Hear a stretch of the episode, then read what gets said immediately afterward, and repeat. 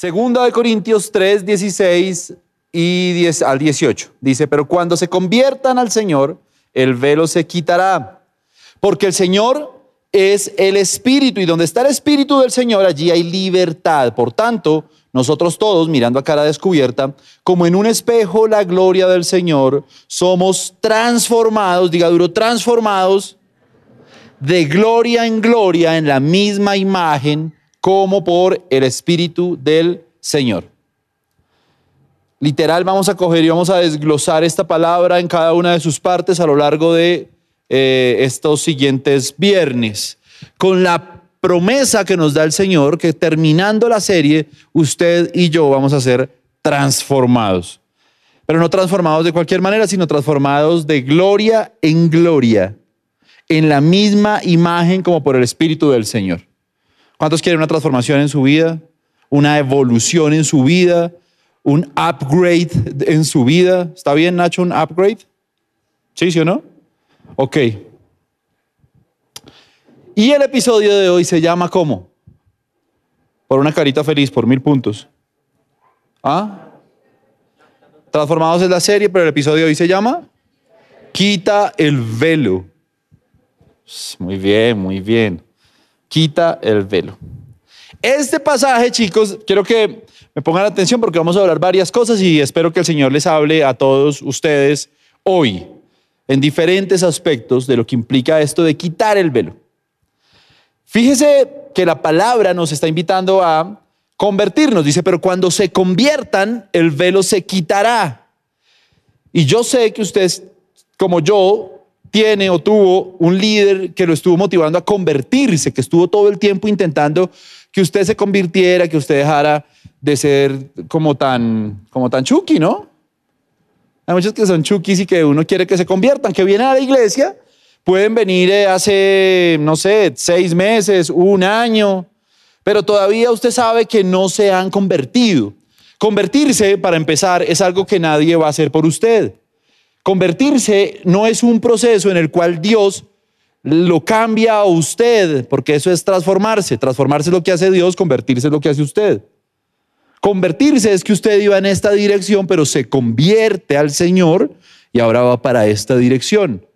Si no hay cambios en su vida desde que usted viene a la iglesia, si nada ha cambiado, si usted, por ejemplo, como por poner ejemplos clásicos, pero que son fácil de eh, entender, si usted, por ejemplo, todavía dice groserías en su casa o a veces se le sale un agua pura o una cosa de esas, eh, pues hermano, usted no se ha convertido porque de la abundancia del corazón habla la boca, o sea, usted todavía tiene un, corazón picho. Si usted todavía es víctima de los deseos más impuros de todos, pues usted no se ha convertido. Si usted todavía tiene carga por orar, por venir a la iglesia, si usted siente que a pesar de que viene y es simpatizante de esta vuelta, le gusta y dice, ah, el predicador está pinta y dice, bueno, no sé, me gusta la iglesia, me gustan las pantallas, eh, o me gusta la niña que está sentada al lado mío, o lo que sea que le guste, pero su vida todavía no ha experimentado un cambio, un nuevo nacimiento. Escuche que Jesús le dijo al Nicodemo, ¿no? Tienes que experimentar un nuevo nacimiento. Él le dice, ¿cómo es eso? Nicodemo hace una pregunta que cualquiera de nosotros hubiera hecho. Hoy nos parece tonta, pero no era tonta en su momento. ¿Cómo puede un hombre grande volver a entrar en el vientre de su mamá y volver a nacer? Jesús, no, esto no, no está en la Biblia qué cara hizo Jesús, pero yo creo que hizo como, mano. Eh, no, no hablo de eso. Usted tiene que experimentar un nuevo nacimiento. Si usted no ha nacido de nuevo, es decir, comportamentalmente, emocionalmente, sentimentalmente, eh, ideológicamente, no ha cambiado, no ha experimentado cambios profundos, porque no ha nacido de nuevo, luego no se ha convertido. Y reflexionaba yo sobre eso y decía, bueno, pero como a cuento de qué, ¿cuál es la promesa de convertirse? O sea, como para qué uno está motivando a los jóvenes a convertirse. Y espero que esta serie le indique a usted y a partir del mensaje de hoy por qué es muy importante convertirse. Porque usted dice convertirse implicará renuncias, ¿creen que sí o no? ¿Convertirse será fácil o difícil? Tiene más de difícil que de fácil. Sobre todo convertirse de verdad, ¿no? Convertirse implicará cambios. Sí, convertirse implicará salir de, de alguna manera de una zona de confort. Convertirse implicará dejar el pecado. Convertirse implicará dejar cosas que a usted le gustan, le resultan placenteras. Sí, todo eso implica convertirse. Pero la promesa de Dios es tan poderosa que mi reto es que usted salga acá diciendo, valió cada cochino minuto el que le dediqué a convertirme, porque convertirme, convertirse al Señor es muy chimba. Ese es mi reto de hoy. Y la palabra dice que cuando nosotros nos convirtamos, lo primero que va a pasar inmediatamente es que se va a caer un velo. Dice, pero cuando se conviertan al Señor, el velo se quitará. Ah, entonces hay que empezar por una premisa. Los que no se han convertido tienen un velo. Y esto, tan sencillo como está expresado acá, a muchos líderes les puede servir como una revelación de parte de Dios que les está diciendo, ah, por eso es que este chino, el Evangelio, mis consejos no le entran, porque tiene un velo, tiene un velo que no lo deja ver lo que yo ya veo. Ese es el problema que hay entre el que se convirtió y el que no se ha convertido.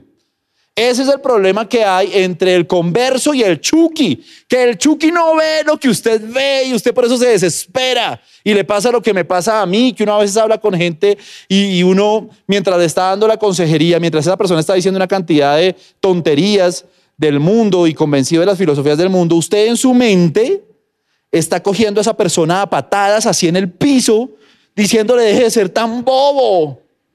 Porque Él no ve lo mismo que usted ve, Él tiene un velo. Y por más que usted se esfuerce, ojalá algún día, ahora que aprueban y legalizan tanta cosa, ¿sí o no? Ojalá algún día legalizaran que uno pueda encender a patadas a la gente que no recibe al Señor, que no se convierte y que sigue pensando y creyendo en las estupideces de este mundo.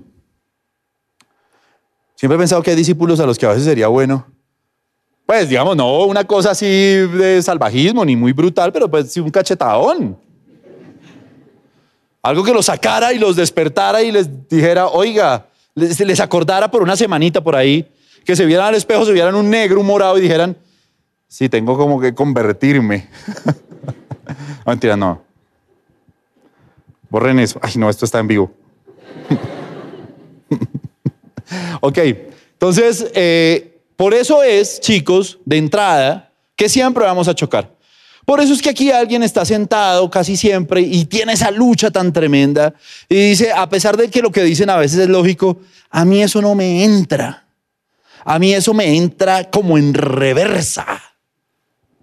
Eso no me cuadra. ¿Por qué? Porque tienes un velo. Y Pablo, que pues eh, convengamos que Pablo sabía de esta vuelta porque iba por todas partes del mundo, conocía a todo tipo de personas, él lo tiene claro. Y él dice, pero cuando se conviertan, es decir, cuando tomen la decisión, es como cuando usted ve un barco, ¿no? Los barcos están en la superficie y usted dice esa vuelta porque no se mueve. Pues no se mueve porque tiene un ancla que no se ve, pero lo tiene anclado en una posición. Hay muchos que en la superficie, uno ahí es como que se mueven, como que están en la iglesia, pero tienen un ancla en el mundo. Y no han quitado esa ancla para salir a navegar a donde el Señor los quiere llevar. Tiene un velo. Y a pesar de que pueden llevar años, días, segundos aquí en la iglesia, no se han convertido, no han levantado esa ancla, siguen con alguna conexión con el mundo. Hay algo que dice, a mí me gusta, a mí me parece chévere, pero, pero yo quiero seguir amarrado aquí a, a esta amistad, a este sentimiento, a este vicio, a este pecado, a esto que sería lo último. Piensen eso hoy. ¿Qué sería aquel aspecto de su vida en el que usted si lo dejara, usted diría, en ese momento yo estaría seguro de que me convertí. O sea, de que dejé mi pasada manera de vivir y empecé a vivir como Dios quiere que yo viva. ¿Cuál sería ese detalle de su vida? Por lo general es algo que a usted le gusta, le cuesta. Es su tesoro. Para el joven rico en la Biblia fueron sus riquezas. Y cuando Jesús le dijo, pues ve, regala todo lo que tienes y sígueme, Jesús sabía que ese era su paso de conversión. Entonces dice la Biblia que el joven rico se pone muy triste porque era podridamente rico y tenía su corazón en las riquezas y dice, no, suerte, papi. Yo no voy a morir a mis riquezas. Y entonces no se convierte. ¿Qué es eso que tiene usted que no lo deja convertir? Para algunos es un sentimiento. A algunos saliendo de aquí los está esperando un noviecito, una noviecita que no los deja, o que usted dice, me tocaría escoger entre el Señor Jesús y esa hembrita. Y está fuerte porque la hembrita me da besos además. Pues el Señor Jesús yo no lo veo. O tengo que escoger entre una vida, entre, una, eh, entre un modelo de éxito que yo me planteé y el Señor. Tengo que escoger entre eh, una, una filosofía una línea de pensamiento que yo sigo, que yo creo en eso, o morir a eso y creer en lo que dice la Biblia. No sé cuál sea su área en la que usted se tiene que convertir. Lo que va a pasar en su vida es cuando usted tome esa decisión, cuando usted se convierta, lo primero que va a pasar es que el velo será quitado. ¿Ok? Eso para contextualizarnos en lo que vamos a hablar hoy. El velo se quitará, dice. Pero cuando se conviertan al Señor, el velo se quitará. Y está hablando justamente el contexto mediante el cual Pablo le está diciendo, es porque Moisés, cuando subió al monte, ustedes no sé si conocen esa historia, eh, es una historia bien hollywoodense de Moisés, ¿no? Porque Moisés sube al monte y cuando baja del monte, como el, el man había estado en la presencia de Dios, su rostro resplandecía. No tengo otra manera de ejemplificar esto o de intentar que usted logre visualizarlo a que cuando llegaba Moisés, el pueblo veía como si el man se hubiera tragado una lámpara. Esa es mi forma de verlo. O sea, es como, usted ha cogido una linterna así, que por acá se ve como alumbrada la piel. Así estaba el rostro de Moisés. El rostro de Moisés resplandecía como si se hubiera tragado un bombillo. Y entonces la gente lo veía, pues póngale, ¿no? Es como el capítulo en el que llegó el señor Burns diciendo traigo paz. Yo creo que el efecto era el mismo para la gente, para el pueblo. Como, ¿esto qué es? Es un fantasma. Entonces lo que hacía Moisés para no alarmar a la comunidad era ponerse un velo. Y entonces él como medio caleto se ponía el velo, hablaba con el pueblo y luego se devolvía, subía al monte y ya se quitaba el velo y te les traigo paz. No, no, no, no, uy, qué pena con Moisés. Mano, Moisés, la, Biblia, la Torah, los, los mandamientos, tampoco. Entonces Moisés hacía eso. Ese era el velo. Quiere decir esto, que Moisés solo se quitaba el velo para hablar con Dios, pero con la comunidad Moisés tenía un velo. Y en ese contexto lo está hablando Pablo. Pongamos que la máscara, el velo era como una máscara que se ponía Moisés para hablar con la gente para que no vieran que su rostro resplandecía, pues porque ya había estado en la presencia de Dios. Así como muchos que vienen acá, pero cuando salen se ponen una máscara, o sea, por dentro quisieran decirle aleluya, gloria a Dios a todo el mundo y mostrarse así bien aleluyas y evangélicos porque ya el Señor los transformó, los cambios están tocados por Dios, pero todavía cuando salen como que, no, yo soy re malo. Yo, eso, yo fumo y todo. Chimbo. Listo. Ahora, el velo es un elemento común en la Biblia y en el Antiguo Testamento para varias cosas. Y entonces tenemos que irnos para entender el concepto del velo al tabernáculo de reunión, que es una cosa bastante eh, doctrinal, así como institucional.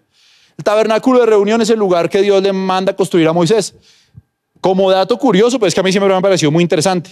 Uno se imagina que el tabernáculo es una carpa gigante y que eso lo eh, estaba ahí, lo construyeron y todos los días iban ahí los israelitas y tal y la pasaban chévere y hacían ahí sus oraciones. Pero el tabernáculo era un templo plegable. ¿Sabía eso? Una obra de la ingeniería hace muchos años y esta gente tenía un templo plegable. O sea, era como, no, es que quiero poner un ejemplo, pero ustedes me van a mirar re mal. Voy a poner otro bueno, pues para que lo entienda, como el circo de los hermanos Gasca. Cuando acababa eso, eso se plegaba, se guardaba en unos camiones, bueno, no tenían camiones, camellos, entre la gente lo cargaba y avanzaban porque el pueblo de Israel era nómada. Entonces, si por, ahí uno tenía como la idea de que esa gente vivía, armó un tabernáculo y siempre estuvo ahí, no, ese tabernáculo. Y cuando usted lo lee, esos pasajes de la Biblia que a uno no le gusta leer, porque el Señor Moisés le da unas medidas y unos materiales. ¿Sí o no? Eso que usted dice, ok, avancemos tres paginitas, que esto está como muy largo. Bueno, esas tres páginas, si usted las leyera y hiciera un estudio de detalle, se daría cuenta la sabiduría de Dios. Ellos no tenían esa sabiduría. Usa unos materiales, unas telas y unas medidas que hacen que cuando eso se pliegue sea fácil de cargar y el pueblo lo pueda llevar a través de kilómetros de desierto y que cuando vuelvan a otro lugar, lo primero que armen es otra vez el tabernáculo y alrededor del tabernáculo las casitas, bueno, las casitas no, los campamentos, las tiendas de campaña, organizadas por tribus. Por ahí estaban los de Dan, los de Rubén, los de Simeón, los de Neftalí, eh, etc. Ahí estaban todos. Ese tabernáculo tiene tres lugares, ¿sí o no? A saber, el primero, ¿cómo se llama? El de más afuera. Y los atrios. Los atrios, Pavo, muy bien. Los atrios. Los atrios era el lugar donde se expiaba el pecado, ahí se sacrificaban los animales, se prendía el fuego para que subiera un olor grato delante de la presencia de Dios. Ahí podía entrar el pueblo. De los atrios para adentro, no amigo. Tu identificación, para dónde va, eh, estaba el lugar santo. Entonces había un primer velo, primer velo. Cuando usted abría ese primer velo, entraba al lugar santo. En el lugar santo había unos elementos que ya vamos a ver. Y luego había un segundo velo para entrar al lugar santísimo. A mí me gusta mucho la creatividad de eso, ¿no? Hay un lugar santo, como que usted dice, ¡guau, santo! Pero hay un lugar santísimo. Que ya era como, literal, o sea, esto no es por decirlo acá, nivel Dios. El lugar santísimo era nivel Dios. O sea, ahí estaba la presencia chequiná de Dios. La presencia pura, viva. ¿Sí o no? Ok, ¿por qué le quiero contar esto? Libro de Hebreos capítulo 9, versos del 1 al 5. Hebreos 9, 1 al 5. Ahora bien, en el primer pacto, el primer, aún el primer pacto tenía ordenanzas de culto y un santuario terrenal, porque el tabernáculo estaba dispuesto así. En la primera parte, llamada el lugar santo, estaban el candelabro, la mesa y los panes de la proposición. Tras el segundo velo estaba la parte del tabernáculo llamada el lugar santísimo, el cual tenía un incensario de oro y el arca del pacto cubierta de oro por todas partes, en la que estaba una urna de oro que contenía el maná, la vara de Aarón que reverdeció, y las tablas del pacto. Y sobre ella los querubines de gloria que cubrían el propiciatorio, de las cuales cosas no se puede ahora hablar en detalle. Cuando el Señor nos dice que cuando nos convirtamos se va a quitar el velo, está hablando de esa metáfora que hay en todo el Nuevo Testamento con respecto al velo. Recuerde usted que cuando Jesús murió en la cruz, la primera cosa que pasa es que el velo del templo se rasgó. Si no lo sabe por la Biblia, lo sabe por cualquier película de Semana Santa. Casi todas revelan ese, ese pasaje. A ustedes les tocaron las películas de Semana Santa que eran, uy, no, eran eternas y a mí eso me lleva a la casa de mi abuela diciendo que alguien me mate. Bueno, entonces estaba eh, ese, ese velo del templo que se rasgó es justamente una alegoría, una metáfora al velo que separaba el lugar santo del lugar santísimo.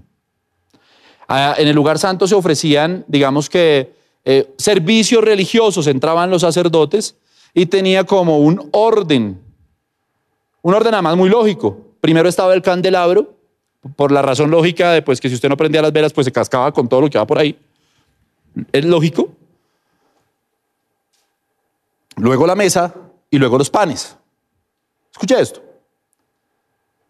Si la Biblia nos dice que cuando nosotros nos convirtamos va a caer el velo, el velo nos va a ser quitado, hoy vamos a hablar de, dos velos. El primer velo es el que da el acceso al lugar santo. Para que usted se anime, se convierta, se quite el velo. ¿Qué hay en el lugar santo? Cuando usted entra al lugar santo, quita el primer velo, lo que va a usted encontrarse es un candelabro. No sé si han visto esos candelabros judíos, que son como, así como en varias, tiene como varias velitas, ¿no? Y eso se tiene que prender en un orden y todo eso tenía una cosa muy ceremonial. Y esto tiene que ver, por supuesto, con la luz. Cuando el Señor dice, cuando se conviertan, el velo va a ser quitado, lo primero que va a venir a tu vida cuando te conviertas es luz. Una, pero no cualquier luz, o sea, la luz que tú necesitas hoy para vivir, para alumbrar tus caminos. Si hay algo de lo que adolece esta generación es de luz.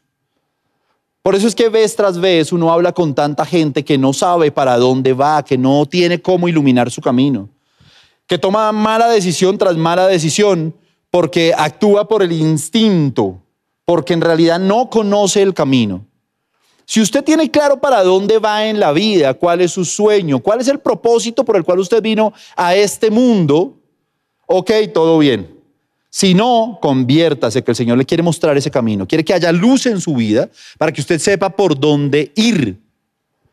Jesús dijo, Juan 8:12, otra vez Jesús habló diciendo, yo soy la luz del mundo, el que me sigue no andará en tinieblas, sino que tendrá la luz de la vida. No sé si usted pueda entender captar lo importante que es tener la luz de la vida, porque si no la tiene, pues eh, al contrario, anda en las tinieblas de la vida. Cuando usted tiene la luz de la vida, es, haga de cuenta que la vida fuera ese lugar, ese tabernáculo a oscuras, y que usted entrara, pero cuando entra no puede prender nada, entonces no ve nada, se tropieza con todo, se cae, eh, se levanta, se vuelve a caer, si esa es su vida, si su vida es un tropezadero, porque usted no, haga cuenta que usted no tuviera una linternita, ni una vela, ni nada. Entonces usted va por la vida totalmente a oscuras, con una venda, como estaban ahorita estos intentando coger ahí estas cosas, y no saben qué es qué. No saben qué es el amor, no saben, estudian, no saben qué estudiar. Y si estudian algo que les gusta, luego no saben para qué estudiaron eso. Malas decisiones tras malas decisiones porque no tienen cómo alumbrar el camino. Y entonces se tropiezan vez tras vez. Y parte de ser transformados es que el velo se ha quitado y tú puedas ver la luz, la luz de Jesús. Jesús dijo, yo soy la luz del mundo. El que anda conmigo nunca más andará en tinieblas. Identifique su familia. ¿Cuántos años llevan generación tras generación andando en tinieblas? Identifica a un papá borracho, por ejemplo. Identifica generaciones completas de infidelidades, de malos negocios. Identifica a esas familias donde yo en el fondo siento que todos tenemos como una tía loca, man. Que se repite generación tras generación. Si tú no tienes una tía loca, tú eres la tía loca de tu generación. no mentiras, olvide eso. Borré, ay, eh, en vivo. Eh, identifique todo eso que es tinieblas en su familia. Y que Dios le diera a usted, identifique que en su familia nadie pudo sacar adelante una carrera profesional, comprarse un vehículo, tener casa propia, porque vez tras vez tomaron malas decisiones, andaron en tinieblas. Y como andaron en tinieblas, pues nunca se pudo construir nada. ¿Qué se puede construir a oscuras? ¿Qué hogar funciona a oscuras? ¿Qué negocio prospera a oscuras? E imagínense que en su familia usted fuera el primero que tuviera luz, que tuviera una vela, que pudiera prender un candelabro y que dijera, mire todo lo que ha pasado por es que estas andaron en tinieblas, pero yo tengo la luz de Jesús. Puedo andar diferente. Cuando a ti se te cae el velo, empiezas a ver todo eso que nadie en tu familia ha visto. Generación, transgeneración, transgeneración. Cuando tú andas con Jesús, te conviertes de tus malos caminos, se cae el velo y entonces empiezas a ver lo que tu propia generación no está viendo. Porque andan en tinieblas, por eso los jóvenes andan en desamor, en relaciones sexuales ilícitas, en cosas que no los están llenando, en tendencias suicidas, en tantas cosas porque no hay luz en su vida. Pero tú te puedes parar y además de eso, qué bonito es esto. Las velas tienen una cosa bonita, es que se pueden compartir, ¿sí o no? Cuando usted tiene luz, no solamente alumbra su vida y su camino, sino que con cada persona que se encuentra, usted le puede pasar una velita y puede prenderla. Y la prende el otro, y la prende el otro, y la prende el otro, y usted empieza a hacer luz para una cantidad de gente que hoy no tiene luz. Yo tuve problemas para convertirme al Señor. Sea, conocí al Señor, duré años, pero tuve problemas para, para quitar esa última ancla que había en mi vida y realmente decir, me voy a convertir, todo mi ser, me lo quiero convertir a Cristo, quiero vivir para Él, predicar, si voy a tener una familia, la voy a tener para darle gloria y honra a Él, para, si tengo hijos, voy a tener hijos porque quiero que eh, mis hijos le sirvan al Señor cada día de su vida, educarlos y cimentarlos en la palabra, me quiero convertir. Quiero enamorarme y tener un hogar no para darle besos a una mujer solamente, sino para que realmente seamos un equipo, un ministerio, un liderazgo, y el Señor me entregó la luz que buena parte de mi familia tampoco había tenido. Pero además de eso, si hoy estoy predicando aquí, si hoy estoy compartiendo esta velita con cada uno de ustedes, es porque también me convertí, el velo cayó y la luz vino a mi vida. Si logramos hacer esto, esto va a ser algo que se contagia y va a ir por toda la ciudad, vamos a ir por toda la ciudad, llenando de luz la vida de otras personas llenando de luz la vida de una casa donde hay un papá que no sabe qué hacer, donde hay una mamá que llora, donde hay infidelidad, donde hay dolor. Si usted logra mantenerse firme, quitar el velo y que el Señor encienda la luz en su casa, que se encienda el candelabro en su casa, usted puede ser la primera gran bendición de toda una nueva generación. La primera bendición de, y, la luz eh, de toda su familia que hoy está en tinieblas. Y usted tiene que reconocer que está en tinieblas, donde ha habido miseria, donde ha habido dolor, donde ha habido traición, donde ha habido desamor, donde ha habido infidelidad, donde ha habido vicio. Todo eso son tinieblas, que por uno no andar con la luz, entonces se tropieza y se cae. Y hay vidas que, o familias que es levantarse y otra vez levantarse. Hay gente que ya no se quiere volver a levantar. Porque es que se levanta, el problema de uno levantarse en la oscuridad es que uno igual no sabe todavía para dónde coger, uno sabe que se va a volver a cascar con algo porque está oscuro. ¿Qué es lo primero que va a venir cuando quitemos el primer velo? Detrás del primer velo, luz, que está identificado con el candelabro. Lo segundo que uno encuentra ahí es una mesa. La mesa es un elemento conocido por Jesús por la sencilla razón de que su familia o su, papá, eh, bueno, su papá, ¿cómo se dice? Adoptivo, era José. Y José era carpintero y Jesús aprendió cosas de carpintería. Y él sabía que cuando se estaba fabricando una mesa, se estaba fabricando mucho más que una mesa. La mesa es un lugar de reunión y por eso la Biblia tiene tantas referencias a con quién Jesús se sentaba en una mesa. Lo criticaban los fariseos, los saduceos, los escribas, porque a Jesús le parecía muy chévere sentarse con publicanos, que eran las personas más odiadas de esa generación con mujeres de pésima reputación, con las que todos señalaban por ser así como medio zunguis. A Jesús le la sentaba en la mesa, que no era cualquier cosa, porque en la mesa, en la tradición hebrea, en la tradición judía, no cualquiera se sienta en esa mesa. Tú no compartes, tú puedes compartir en un escritorio, puedes compartir en un trabajo, en donde sea, pero en la mesa sientas a la gente de confianza. Por eso los discípulos se sentaban a la mesa con Jesús. Por eso escogió hacer una última cena, como se conoce tradicionalmente, sentando a la mesa a sus amigos y contándole cuáles eran sus planes y compartiendo el pan con ellos. ¿Me copia hasta ahí? Diga sí, dígame, diga. Gloria a Dios. Ok, finja un ataque, haga algo. Sentarse a la mesa es entonces una señal de amistad, una señal inequívoca de amistad, una señal inequívoca de confianza, de cercanía. Dice Primera de Corintios 10, 21, no podéis participar de la mesa del Señor y de la mesa de los demonios. ¿Usted se ha sentado alguna vez en su vida en una mesa con alguien importante? ¿Con alguien al que usted puede acceder para que le cambie la vida? Eh, si usted pudiera invitar a alguien, ¿a quién invitaría hoy? A una mesa. Póngale que no es Jesús para que no suene religioso. ¿A quién invitaría que usted dice, pucha, ah, yo quiero trabajar en esa empresa invitaría, si me aceptara la invitación, si tuviera esa oportunidad, al gerente de esa vuelta. Invitaría, qué sé yo, ¿a quién? Piense a quién invitaría. Si a usted, a, Camila que le gusta la política, no sé a quién invitaría. al que le gusten las artes, al que diga, tengo una oportunidad y uno pudiera sentarse a alguien que le puede cambiar a uno la vida, de verdad, o sea, literal.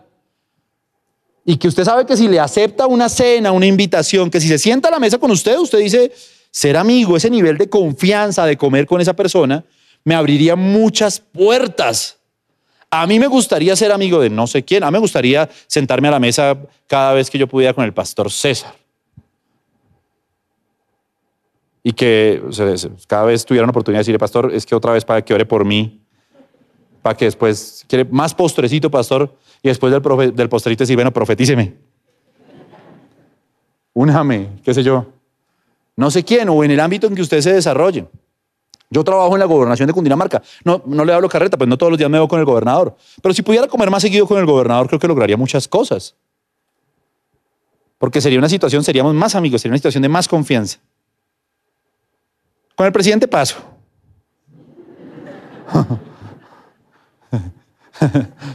No, pediría que alguien me pruebe la comida antes de probarla. ¿Con quién? O usted puede decir una persona que usted dice, uy, no, a mí, no sé, un artista, vaina así. Bueno, Jesús, cuando usted entra y se le quita el velo, además de que llega la luz, llega esa amistad y esa confianza. Llega ese nivel en el que Jesús ya no nos llamó siervos, sino nos llamó amigos. Y si usted necesita en la vida algo, es sentarse a la mesa con un buen amigo. No sé cómo sean sus mesas. Si usted se sienta con gente que tiene una mala relación, una buena relación, no sé. Pero sentarse a la mesa con un amigo tan poderoso como Jesús y que además Él lo llame amigo, lo considere cercano, lo considere, en la mesa somos como iguales, nos sentimos pares. Tú le hablas a Jesús al mismo nivel. Es tu amigo. No te trata como un siervo, Él mismo lo dijo, no los voy a tratar como siervos. No vas a ser el que ve, eh, recójame esto que ya acabé. No. Al contrario, Jesús va a mojar el pan en en, tu plato, va a compartir, va a partir un pan, te da un pedazo a ti y otro pedazo para mí y te dice, bueno, mijo, ¿qué necesita? ¿Qué hay que hacer? ¿Cuál es la que le gusta? Dígame. Yo le ayudo con esa vuelta. ¿Qué universidad fue que me dijo? ¿Qué es lo que quiere estudiar esto o esto? Venga, primero yo le defino qué y tras del hecho yo le ayudo. Venga, le digo, venga, le muestro el camino. Venga que yo le resuelvo eso. Venga que yo sé usted lo que necesita en este momento de la vida. Venga que yo tengo un consejo que le quiero dar y que le va a cambiar la vida para siempre. Detrás del velo hay una mesa en la que tú te puedes sentar con Jesús. Cuando cae el velo, vas a ver esa mesa. Y vas a darle honra. Esos que hoy dicen, eh, camina a la iglesia, ay, es que hace ocho días yo lo acompañé, man. O sea, eso toca todos los viernes. O aquellos que por la mañana a veces quisieran leer la Biblia, pero dice, pero qué mamera, man. O sea, yo prefiero ver. O sea, quedan todavía dan la finca de hoy temprano. yo prefiero ver la finca de hoy allá arrunchado, man. No sé a, qué horas dejan de dar, también caerán por, también caerás por la noche, eso lo dan tarde, ¿no? Eh, aquellos que desprecian hoy las citas con Jesús porque tienen un velo Dígame quién es capaz de renunciar hoy a una cita con esa personalidad que usted se imaginó, con el gerente de esa empresa, con el rector de esa universidad. Usted iría porque iría a esa cita. Cuando a usted se le cae el velo, usted ve a Jesús diferente. Usted quiere ir al lugar secreto. Usted entiende la importancia de venir acá, lo disfruta. Usted cada palabra que le da al Señor la vive y la atesora de una manera diferente. Lo primero que fue, candelabro. Lo segundo, o la luz. Y lo segundo, la mesa. Lo tercero, que hay aquí, dice esta palabra, que son los panes, la mesa de los panes de la proposición. Entonces encuentra usted ahí unos panes. Dice Juan 6:35, Jesús les dijo, yo soy el pan de vida, el que a mí viene nunca tendrá hambre. ¿De qué tiene hambre?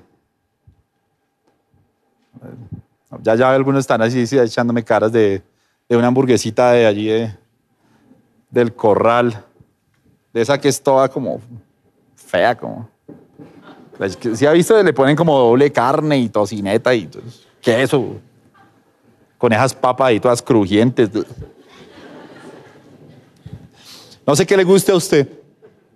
Pero hay hambre en la vida que uno tiene de otras cosas. Hambre es que usted no ha logrado saciar, se lo garantizo. Hay unos que no han logrado. ¿Por qué vivimos como vivimos? Mire, ¿por qué vivimos en un país donde eh, en América Latina, eh, los modelos políticos, por ejemplo, eh, del socialismo en sus diferentes vertientes pegan mucho en América Latina. Claramente, pues porque hay unas situaciones de desigualdad y porque hay oídos hambrientos de justicia.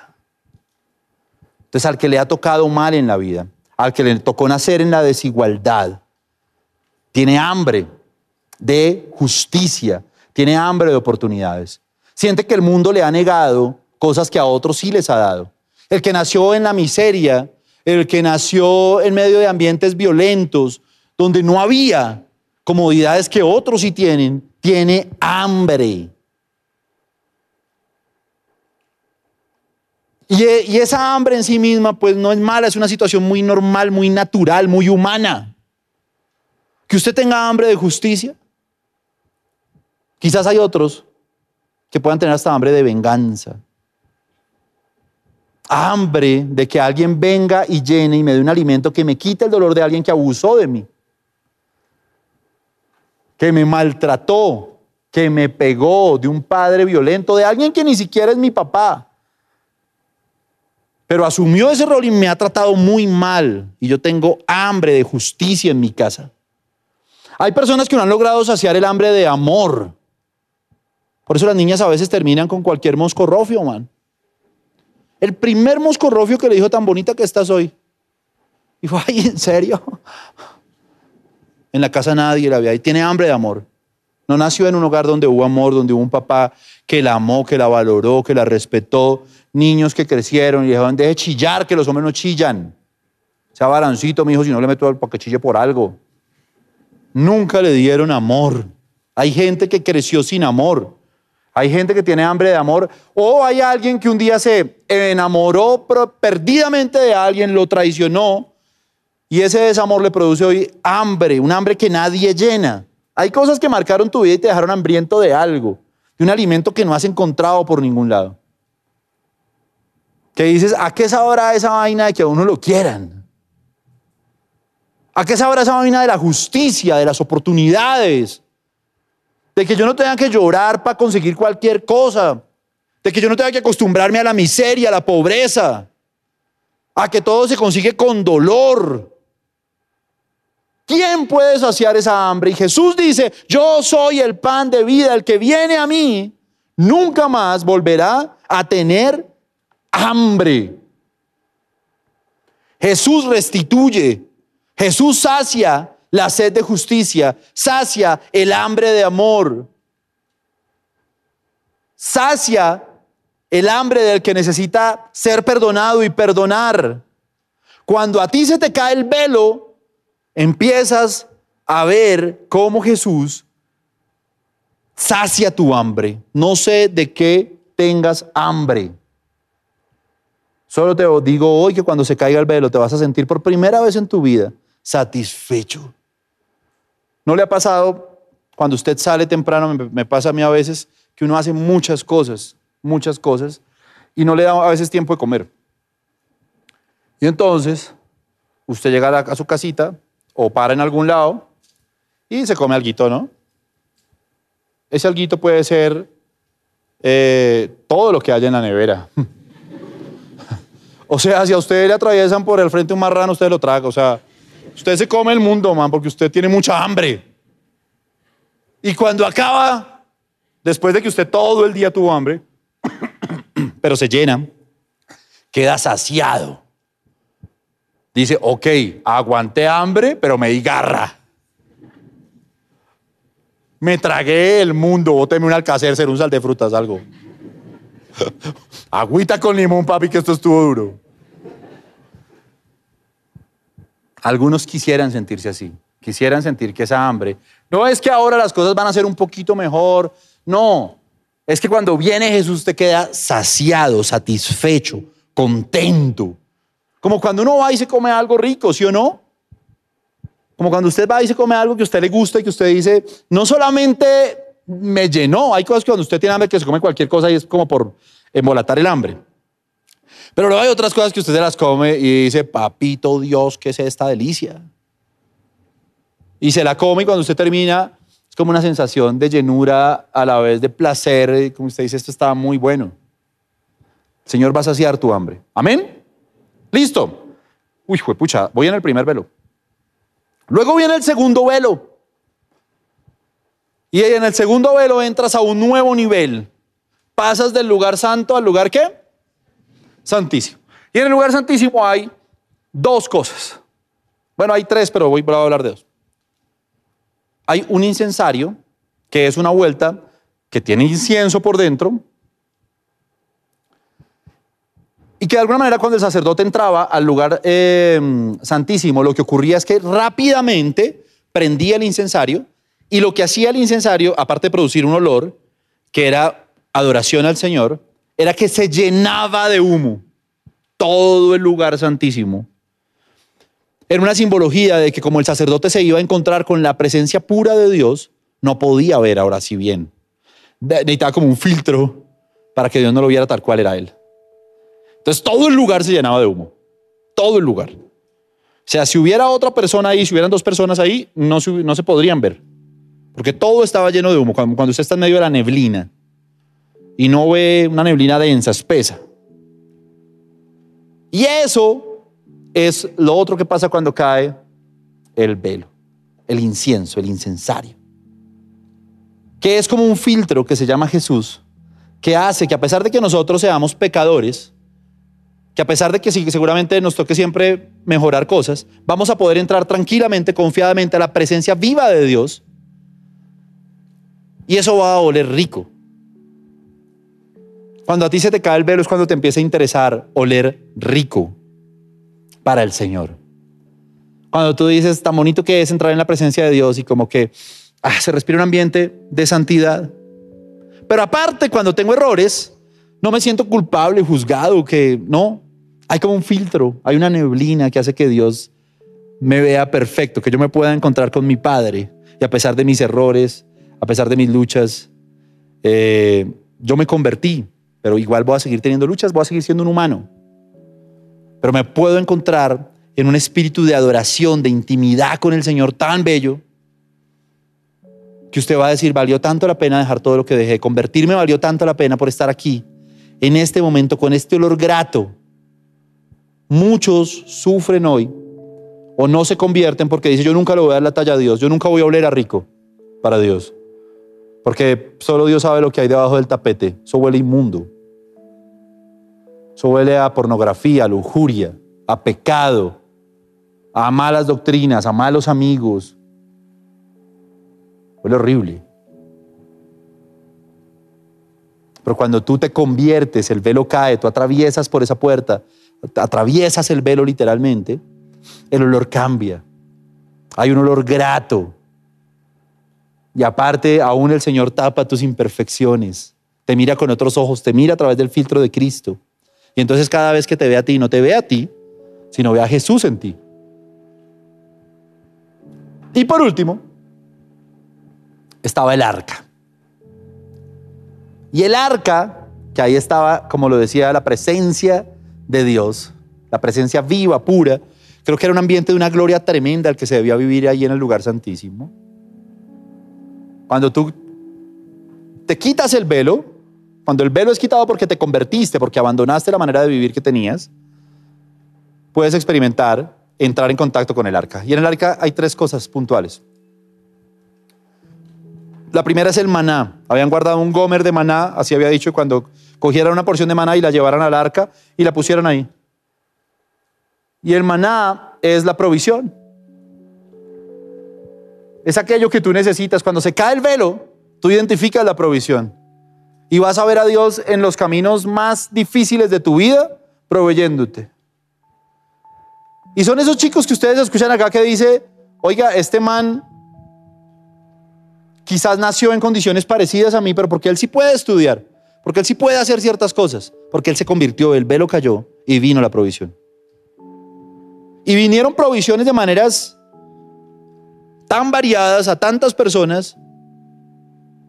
Accesos a becas, posibilidades que se abrieron, negocios que se empezaron a hacer, oportunidades laborales que salieron.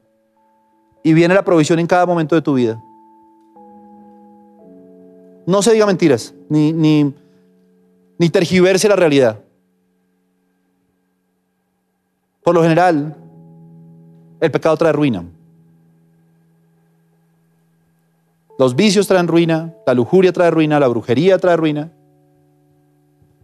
Pero cuando usted empieza, se convierte de sus malos caminos y se quita el velo, viene la provisión.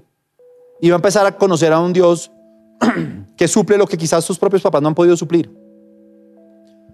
Y va a empezar a creer en cosas que antes no creía porque su limitada visión del barrio de donde vive, de la familia de la que viene, del contexto del país, no lo dejaba ver. Y empieza a ver que el que provee, aún en medio de un desierto, como le proveyó Dios al pueblo, es Dios. Dios proveyó maná cuando no había nada. ¿Sabe? Esa gente le pasaron cosas tan bonitas. Y es que duraron 40 años en el desierto con la misma ropa. Al sol. El desierto. O sea, sudaban. Y dice que sus vestidos nunca envejecieron. O sea, los manes siempre se pudieron alimentar porque siempre hubo maná. El maná era muy bacano porque usted lo tenía que coger para el día. El que cogía hoy, si usted lo guardaba, porque decía que tal mañana no haya, mañana cuando lo iba a ver, eso estaba podrido. Porque cuando usted empieza a conocer al Señor es cuando usted empieza a ver al Dios que lo bendice día a día. Cuando usted dice, hoy, hoy hay, pero quién sabe si mañana, porque hay muchos que viven así. Hoy tengo, pero no sé si mañana me da miedo. Este trabajo es inestable, la situación es inestable. Hoy de pronto hay, pero tengo el temor siempre, porque en mi familia siempre nos echaban de los trabajos, las cosas no salían. Y entonces tocaba como atesorar, como todo lo más poquito, como todo era con miedo. Pero cuando tú conoces a hermana dices, no, estoy seguro que mañana va a haber. Estoy seguro que para el próximo semestre va a haber. Estoy seguro que no tengo aquí que hacerle venias ni hacer cosas incorrectas para mantenerme en un trabajo como creyendo que es que no me va a salir nada nuevo, sino que si aquí se acaba, mañana va a haber. Porque se me cayó un velo, porque me convertí.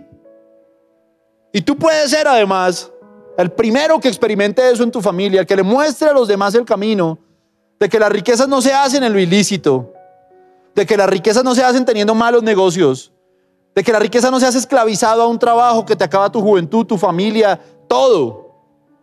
Que la riqueza se hace cuando tú te conviertes y empiezas a caminar con Jesús y Jesús te muestra y te entrega la provisión todos los días.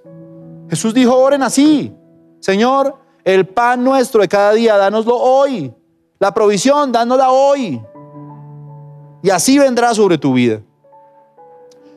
Lo segundo que había en el, arca era la vara de Aarón que reverdeció. Un día dijeron, toca escoger quién va a ser el sumo sacerdote. Y entonces hicieron un juego que seguramente usted ha hecho. Que es que cogen unos palitos y dice, bueno, el más, el más largo es el gana. Y la vara de Aarón ganó, pero no solo ganó. Ganó de forma muy canchera, ¿no? Muy... Tras del hecho reverdeció. O sea, un palo reverdeció. Quiere decir, le salió una hoja al palo de Aarón. Como para que no quedara duda de que Dios lo había escogido a él. ¿Quieres aquí? De pronto conmigo tienen esa imagen de la infancia, de cuando decían, vamos a jugar eh, fútbol, escojan dos, y los dos que más jugaban escogían. ¿Sí o no? Uy, mano, eso era horrible. Solo Dios sabe lo que es ser el último en escoger. Delante de Dios. Jugaban pica pala y el que ganaba decía, bueno, Em, me voy con Pipe. Y el otro decía, listo, me voy con Sebas. Y el otro decía, listo, me voy con Chris. Y uno que me escoja, que me escoja, papito Dios, que se equivoque. Y lo de último. ¿Sabe? La vara de Aarón que reverdeció es una señal inequívoca de sacerdocio. Y el sacerdocio es una señal inequívoca de elección. Aquellos que dicen, a mí nunca me escogen para nada. Yo siento que soy requete del montón. ¿Sabe qué es bonito del Evangelio y de, quitarse el velo? Darse cuenta que ninguno de los que está aquí está llamado a ser del montón. Señor quiere que la vara de todos ustedes reverdezca. Y lo quiere hacer, como lo hizo con Aarón, en público. Para darle honra, porque al Señor le gusta darle honra en público a la gente que usted se sienta bien, restituido, que usted sí tuvo una vida en la que dijo, a mí siempre me tocó lo peor, a mí me humillaron, yo era de un barrio pobre del centro de la ciudad, eh, sí, lo que haya dicho, El Señor en público lo quiere exaltar. En público quiere ver que a usted lo eligieron, lo seleccionaron para darle honra. Abraham le dijo Dios, haré de ti una nación grande y te haré famoso, dice la versión que a mí más me gusta. Te haré famoso por cosas buenas, te haré famosa por cosas buenas. En tu casa te voy a exaltar. Aunque sea la más pequeñita de todas o el más pequeñito de todos como David, en público, delante de tus hermanos, delante de tus opresores, delante de los que te han hecho sentir mal, tu vara va a reverdecer. Delante de los que te hicieron bullying, delante de ellos tu vara va a reverdecer. Y el Señor te va a entregar un sacerdocio. Sacerdocio para servir en la iglesia, para tener grandes ministerios. Sacerdocio para liderar en tu casa. Sacerdocio para liderar y emprender negocios. Para que en el área empresarial tu vara reverdezca, para que en el área familiar tu vara reverdezca públicamente el Señor. Esa vara es el símbolo de eso que ven en ti, que dicen, este man algo le pasó, cambió su vida. Al principio dijimos, el man se volvió re aleluya, pero ahora lo vemos que es un gran empresario. ¿Qué hace este man con esta novia tan bonita? Si era el feito del salón. Si era el tontico, todo el mundo se la montaba. ¿Qué hace con esa vieja tan pila, tan bonita, tan espiritual? Haz que tu vara reverdeció públicamente. Señor te entregó autoridad, poder, dominio. La iglesia, dice la Biblia, que en los postreros tiempos la iglesia está llamada a brillar y para brillar ustedes tienen que brillar en las artes, en cualquier profesión, en la medicina, en el derecho, en la arquitectura, en las ingenierías, eh, en, en la cultura, en los deportes, en la política. Todo el que esté sentado aquí, cuando quita el velo, cuando se convierte, el velo le se ha quitado, va a haber un futuro de bendición en el que para la iglesia, para Somos Uno, la vara va a reverdecer. Y va a reverdecer públicamente. Y con todo el respeto, pero nuestra vara va a estar por encima de las varas de todos los demás. Porque ese reverdecer es Jesús. Porque esa cosita que nos falta para estar más arriba, más adelante que todos, se llama Jesús, se llama Espíritu Santo. Y va a venir a tu vida cuando caiga el velo. Y por último, ahora sí, de, de lo que está dentro del arca, están las tablas. En el arca estaba el gomer de maná, una medida de maná, un puñado de maná, la vara de Aarón que reverdeció, y estaban las tablas de la ley, esas que le había entregado el Señor a Moisés, estaban allá. Y esto es acceso a la palabra, acceso a la sabiduría de Dios, acceso a aquello que tú hoy no conoces de pronto y dices, de pronto tampoco le das mucho valor porque no lo conoces. Pero tú necesitas sabiduría para tomar decisiones. La vida, en la vida uno necesita sabiduría para acceder a la palabra, para entenderla, para vivirla, para que la Biblia deje de ser un libro místico, mágico, que tú no sabes ni cómo coger y se convierta en tu manual de vida, en tu brújula. Lámpara es a mis pies tu palabra y lumbrera mi camino. Y entonces cada vez que vayas a tomar una decisión, ya no la tomes tú solo y tomes decisiones pichis, sino que tome las mejores decisiones. ¿Qué vas a estudiar? ¿Con quién te vas a casar? ¿Qué negocios vas a hacer? ¿Cómo va a ser tu ministerio? ¿Qué palabra les voy a dar? ¿Sabe? A veces la gente dice, ay, me ha costado el ministerio. Te ha costado porque no tiene la palabra de tu lado. ¿Cómo se hace un ministerio sin palabra? ¿Cómo se hace un ministerio sin alimentar a tus discípulos de palabra buena, sólida, de la que alimenta? Eso no se puede. Pero cuando se te cae el velo, puedes ver la Biblia con ojos que nunca antes la habías visto. Jesús le dijo a los fariseos y a los judíos de la época, escudriñen las escrituras.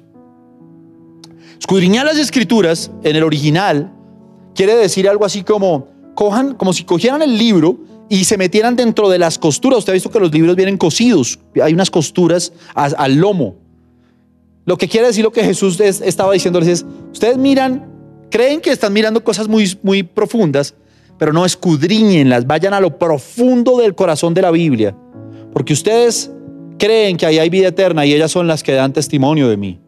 Es decir, es muy difícil uno andar con Cristo, vivir a Cristo, ser amigo de Cristo sin conocer la palabra, es, es- imposible. Jesús es el verbo de Dios, como la palabra es el verbo de Dios, son uno mismo. Jesús es la Biblia en realidad. Aquí hay grandes predicadores. Cuando se te quite el velo, vas a ser un gran predicador. ¿Qui- qui- ¿Quiénes aquí anhelan el ministerio? Levante la mano. ¿Quiénes aquí anhelan predicar la palabra de Dios? Para todos ustedes, si hay algo que falte convertir en sus vidas, cuando se conviertan de corazón, se va a caer un velo que les va a permitir a ustedes convertirse en los mejores predicadores, en una nueva generación de predicadores de esta iglesia, que va a transformar a esta ciudad, que la va a cambiar. Y el Señor les va a dar no solamente conocimiento de la palabra, porque no puede hacer un curso, de hecho lo pueden hacer por internet, para aprender cosas de la Biblia, pero luego para comunicárselas a la gente, para que la gente tenga su mirada atenta en lo que ustedes les están diciendo, para que cada palabra que salga de sus bocas transforme la vida de una persona. Para eso se necesita otra cosa. Y el Señor se los va a entregar a aquellos que hoy lo quieren recibir, aquellos que tengan ese sueño en su corazón, de dar mensajes creativos, profundos, que lleguen al sentir de cada joven y jovencita. Amén. ¿Creen que vale la pena convertirse? Vale toda la pena del mundo.